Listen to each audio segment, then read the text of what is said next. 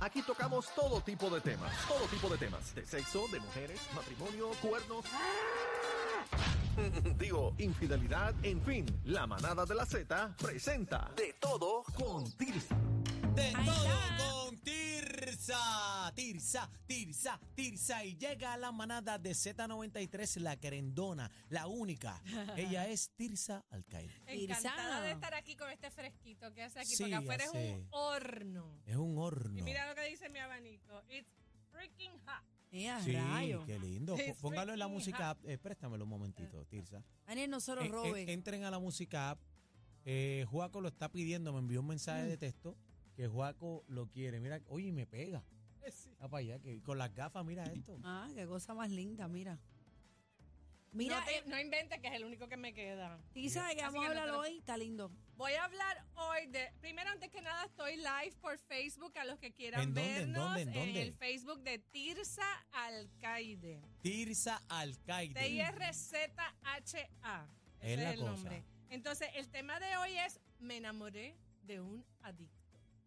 Mira Me para allá, qué enamoré de un interesante. adicto. Me enamoré de un adicto. Esto es un blog. ¿A- ¿Adicto a qué? Porque Adicto. No importa a lo que seas a la adicto, porno, eres al porno, un adicto. un adicto a La las drogas. adicción no tiene que ver con, con la- con lo buena persona que tú Ni seas. con la sustancia. Ni la ok, sustancia cuéntame tampoco. cómo es eso de que me enamoré de un adicto, Tirsa. Bueno, esto es un blog que van a encontrar en mi página que yo escribí en el 2018, pero esto sucedió cuando yo tenía 25, 30 años. O sea, que es una experiencia tuya. Esto, pasó y con eso aprendí y escribí el blog porque quiero ayudar a la gente cuando se, se dan con esta situación, especialmente a las mujeres jóvenes. que puede pasar. que pasa todo el tiempo y no, esto no importa si eres rico, pobre, blanco, negro, gay, straight, trans, a esto no importa. Cualquier persona le puede pasar. Cualquier persona puede tener el gen de la adicción. Es un gen. es un gen. De verdad. Es un gen, se llama DARPP raya 32. ¿Qué significa eso? Eso significa que hay un gen en tu eh, genoma Claro. que eh, te hace propenso a las adicciones porque reacciona a la dopamina. Mm. Y la dopamina... Pero a cualquier adicción. Cual- sí, a cualquier adicción. La dopamina es lo que so- la sustancia que suelta que te hace sentir feliz. En la cocaína te hace sentir feliz. La heroína te hace sentir feliz. En un momento dado, porque no es que... Entonces, eh, las personas que tienen este gen tienen otra proteína también que hace que el sentimiento de felicidad dure más, creando entonces más fácil de que se conviertan adictos a ese sentimiento, a esa sensación, a esa euforia o a eso, eso que les pasa. Bueno, el blog lo van a conseguir en mi página, Me enamoré de un adicto, lo pueden encontrar ahí en The Dating Guru, en Tirsa Vive la Vida que Ama y en mi página eh, profile personal. Esta es la historia de un exnovio que ya murió. ¿Es real? Sí, es real. Sí, es real, es una historia de ella. ¿Verídica? Sí, Él de murió ella. Hace varios años, a los 50, debe, debe haber muerto hace como 10 o 12 años. Obviamente de una sobredosis. Este, Qué triste, Tirsa. bien triste, pero más triste cuando yo les cuente la historia. Él es, él, este muchacho era, eh, nació en una cuna de oro. De chiquito, los padres de Isabela, de una familia bien prominente de allá, lo mandan a San Juan, a Garden Hills, a casa de los padrinos. Los padrinos son Polanco Abreu, un comisionado residente que hubo aquí en Puerto Rico, y su esposa, doña Violeta Orsini. Entonces, lo crían los padrinos. Y lo ¿A qué edad estamos hablando? eh, A los seis años, porque él, él, la mamá y él chocaban. Y él empezó a desarrollar un, un tartamudeo. Ok, y un no, stutter. no nace ningún niño tartamudo. No, eso ¿verdad? se crea, Pues no eso nace. y te lo digo porque leí la historia del rey George Exacto, de Inglaterra, Birdie. Bernie, eh, y él eh, se desarrolló, eh, fue desarrollando una tartamudez porque él tenía una eh, baby sister que lo pellizcaba. Y él estaba traumada con la baby sister. La baby, Baby, sister lo- babysitter, sí. Sitter. Babysitter. bueno, sí, Sitter. sí, ah, babysitter, perdónenme. En mi inglés not very good. Pero you no, pero aprendiste. Babysitter. No, lo que pasa es que Babysitter, a sitter, Adri, sitter. Adri no está. Y, Y le, pues, sí, no, Adri nos hace falta. Ella le creó un trauma Ajá. pellizcándolo. Y cada vez Nene que... se asusta. Y, y él, y él comenzó a desarrollar el tartamudeo. Pues entonces, tartamudeo. Pues eh, eh, este muchacho se llamaba José Muñoz y, y jugó para los eh, vaqueros de Bayamón. mira para allá. Era un atleta. bueno. Estudió en Marista. Sabes que tenía todos los recursos habidos y eh, por haber. Luis y Fortuño. Sí, es de la los alta boys jerarquía. de Garden Hills. La alta Isa, ¿y qué jerarquía. edad tú tenías cuando...? Yo tenía como 25, entre los 25 y los 30 años. Ok. Entonces, este, yo empiezo a salir con él, maravilloso, porque era guapísimo, era, era trigueño con los ojos verdes, el pelo negro, era un atleta, era charming, era un pollo, era buena gente, Mira, Tilsa tenía mucho relambía cuando dinero. Me habla estás de él. describiendo. No, no era- sé por qué Tilsa era me estás pollo. describiendo. Ok. Pero eh, un día se desaparece, De la nada. de la nada. Y pasa un día, pasan dos, pasan tres. Al cuarto día él aparece. Wow. Eh, yo volviéndome loca porque pienso que le ha pasado algo. La mamá era su este codependiente, su facilitadora. El papá ya había muerto. Ahí habían heredado un montón de dinero. Ella era la albacea de la- de la- del dinero de él. Él en verdad no tenía que trabajar. Hacía que trabajaba un poco, pero no. Estas son las cosas que suceden también cuando se le da todo. La a facilidad de tener todo alrededor y, y la debilidad es un peligro juntas. Ambas las dos. Entonces, este, cuando lo confronto, había rebajado como, él rebajaba como 10 libras cada vez que se desaparecía cuatro días, imagínate. Era el, entonces, este era un tipo de, de adicción que es de binges. Hay gente que, que bebe, el alcoholismo es una adicción también, hay gente que fuma, hay gente, whatever, que lo hacen todos los días, pe- pero son funcionales. Pueden trabajar, pueden hacer cosas, pero son funcionales. Mira, Este no era el caso de él, el caso de él era que él se iba en un binge que es un Se. Un un binge. Se binge aislaba. es una, un desboque.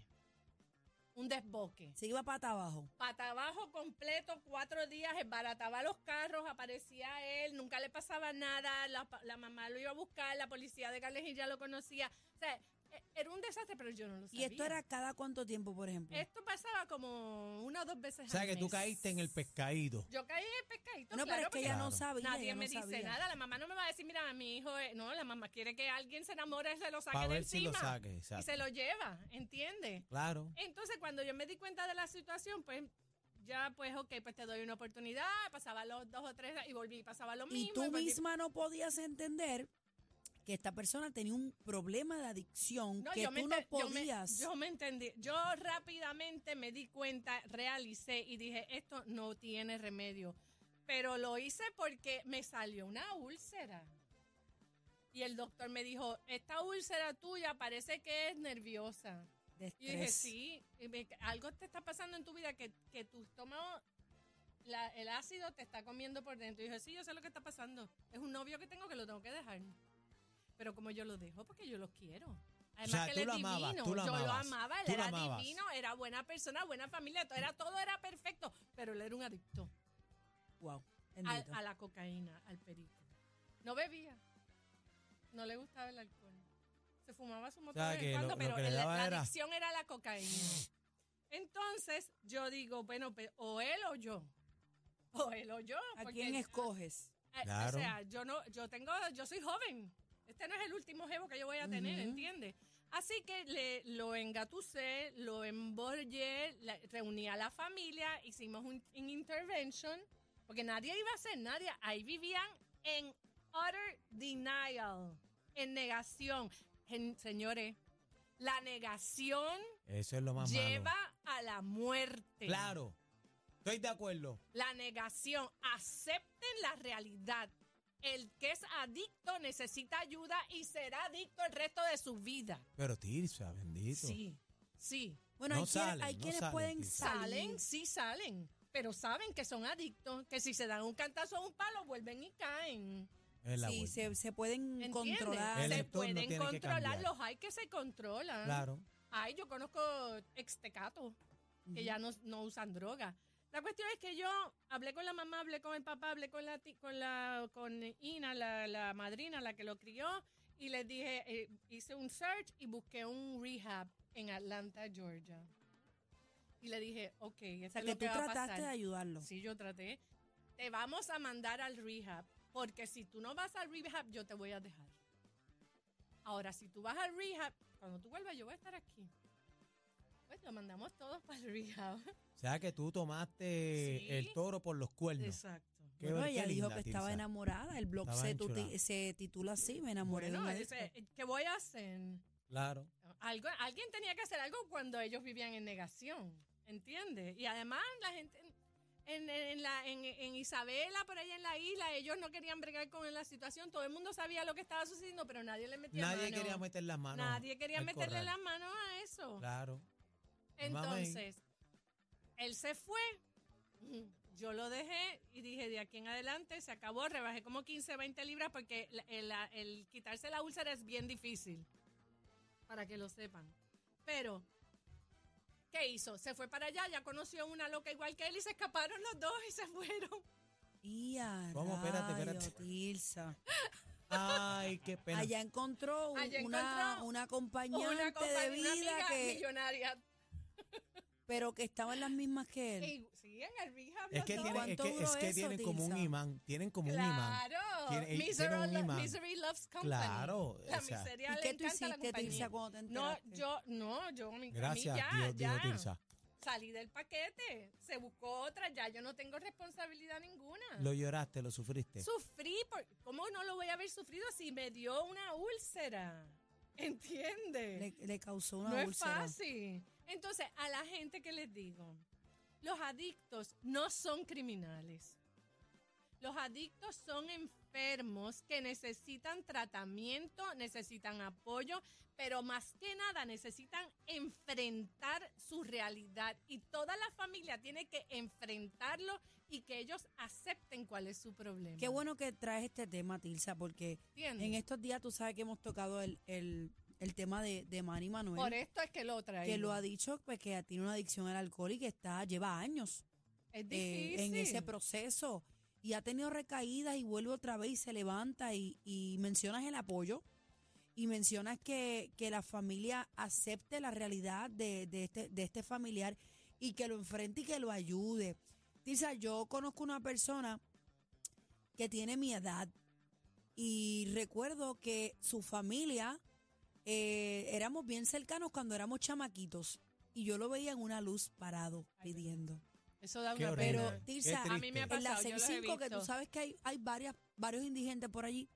Y yo lo veía en la luz, pero con los ojos para atrás. Y yo una vez le bajé la ventana. Y cuando él me vio, él me dijo, o sea, como que se, se avergonzó. arrepintió, le dio se avergo- vergüenza. Y entonces yo me puse a hablar con él y le digo, ¿qué pasa con tu familia? Y me dice, "Acho, bebé, no, no son mi familia, soy yo. Mi familia ha hecho lo que, lo que tú no tienes idea. Hay gente que no puede. y ya la familia dice, no podemos No hacer podemos más. Se rajan, se rajan, la Mira. gente se Porque raja. es bien fuerte. Mi- mi, este, Tirsa, Dime. rapidito una historia. Yo en un puesto de gasolina cerca de la 65 Infantería, que bebé ve- ve la trae a colación la 65, voy a una actividad, estoy vestido de hilo blanco completo, bello, de hilo blanco bello. Salgo del puesto y viene este indigente y me dice, no me des chavo, este Willy. Dame un a- reconoció. me reconoció y me dice, dame un abrazo. Entonces yo voy por una actividad Mm, de una compañía grande, eran ahí bonito que me dirigía. Y entonces yo dije, Andrés, ¿cómo le doy un abrazo a esta persona? Que yo estoy así calado, estoy maquillado, voy. Pero Dios puso en mi corazón que tenía que darle el abrazo. Y le doy un abrazo. Y me aprieta y empieza a llorar. Las lágrimas, las lágrimas caen en mi camisa. ¿Sabes? Me mancha la camisa. ¿Sabes? Me manché. Pero sentí en mi corazón que Bendito. que- que sí, como que algo se- Le diste un. Algo se desató. muchas una- veces, muchas No. veces eso es lo que No, y cheque, che- necesitan. chequea dónde para esto. En otro puesto de gasolina, este, en Atorrey, estoy echando gasolina como 10 años después, más o menos. Y viene esta persona donde mí caminando y me da la mano, me dice, Willy. Y cuando me dijo la palabra Willy, me acuerdo de aquella cara de, de- de esa persona, de él. En la misma persona, tenía su carrito, guardia Ay, de seguridad. Y me dijo, desde que tú me diste ese abrazo, cambiaste en mi vida. Decidí porque por mi familia, por mi hija, Nunca lo pude hacer. Ay, qué bueno. Pero Quizás Dios me ese, ese transformó. fue el empujón Ese- Eso era lo que que necesitaba. que él necesitaba. y lo vi hecho y derecho por ahí. Así que, te tu- envío tu saludos camisa donde se quiera que esté. No, No era no importante. era importante. Eso es lo de menos. Hay una vida que se ganó. Tirsa, no tenemos tiempo para más. Seguro. ¿Dónde te conseguimos? Te felicito por este tema porque Gracias, vayan quizás a- hay mucha gente que está del que- otro lado. Ahí y- está el blog, falta. lo pueden leer, la historia es muy bonita, es más o menos lo que dije aquí, pero tiene otros detalles. Me consiguen en las redes, Tirsa Alcaide y mis accesorios de Matajari. Ahí Eh, está, Chino es adicto, pero a, la- a la manada. a las cosas gordas. Ay, Dios mío.